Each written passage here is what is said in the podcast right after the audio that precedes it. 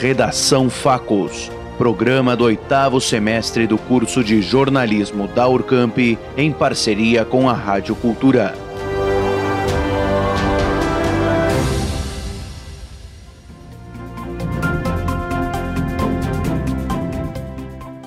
Hoje o Redação Facos teve uma conversa muito importante com a coordenadora de imunizações de Bagé, Tatiana Miranda, sobre vacinação.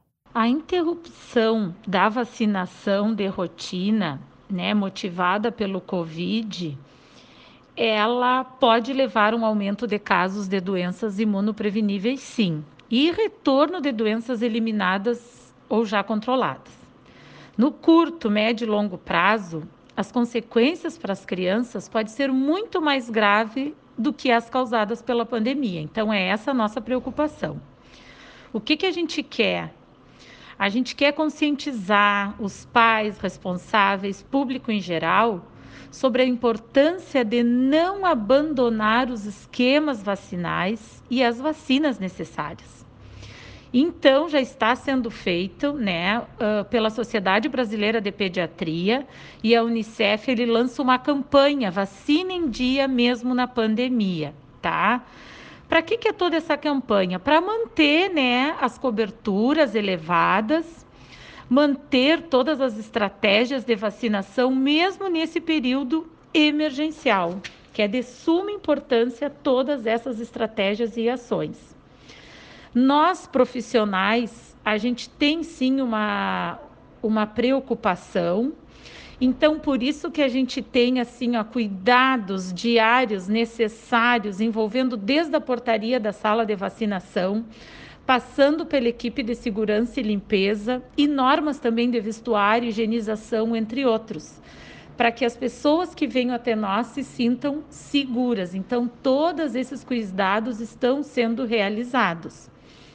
Eu entendo todo esse receio, né, desses pais comparecerem às salas de vacinação. É compreensível no contexto atual, mas eu quero lembrar que as doenças preveníveis por vacina também são extremamente perigosas e capazes de levar à morte ou deixar sequelas.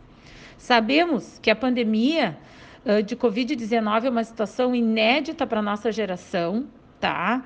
Mas nós precisamos né, evitar que infecções graves continuem a circular. Eu dou um exemplo da meningite bacteriana, por exemplo, ela pode levar à morte em poucas horas. Não podemos descuidar, existe vacina, então temos que fazer. Outra coisa assim que a gente outras doenças, no caso da febre amarela também nos preocupa muito, Há casos em mais de 50 municípios do estado, Paraná, que é o principal foco, São Paulo, Santa Catarina e Pará. Então, a gente está intensificando essa vacina da febre amarela e também nós não podemos né, esquecer uh, das ondas de surto, de sarampo que vem acontecendo, tá? 2018, quase 10 milhões de pessoas uh, foram infectadas e matou mais de 140 mil pessoas. Então, é preocupante. A volta do sarampo foi um retrocesso inaceitável, extremamente frustrante para todos que atuam na vacinação, pesquisadores, para todos que trabalham para terem alcançado essa conquista de erradicação, mas ele retornou. Então, agora o que, que eu quero dizer? Que a gente tem um longo caminho a percorrer, tá? Esperamos que todo esse chamamento, essas informações que foram passadas, venha a contribuir para cada um das pessoas, né, que está lendo esta informação e que contribua para que não aconteça outras enfermidades, né, como as que a gente já tem presente no nosso meio e que nos preocupa muito.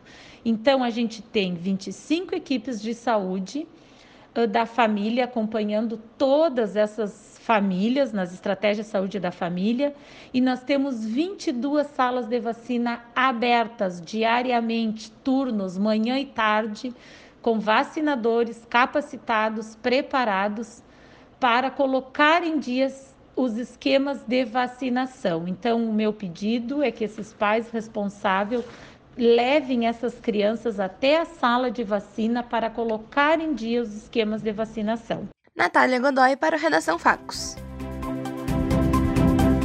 Acompanhe agora a meteorologia para os próximos dias. A terça continua com tempo firme e com sol, tendo mínima de 5 graus e máxima de 21 graus. Já na quarta é previsto pancadas de chuvas pela tarde e à noite. As temperaturas serão de mínima de 7 e máxima de 25 graus. A quinta continuará com possibilidade de chuva à tarde e à noite. A máxima não passará de 27 graus e a mínima de 13 graus. Eu sou Caterina Costa e essa foi a previsão do tempo para os próximos dias. Com edição de Marcelo Rodrigues, você ouviu Redação Facos.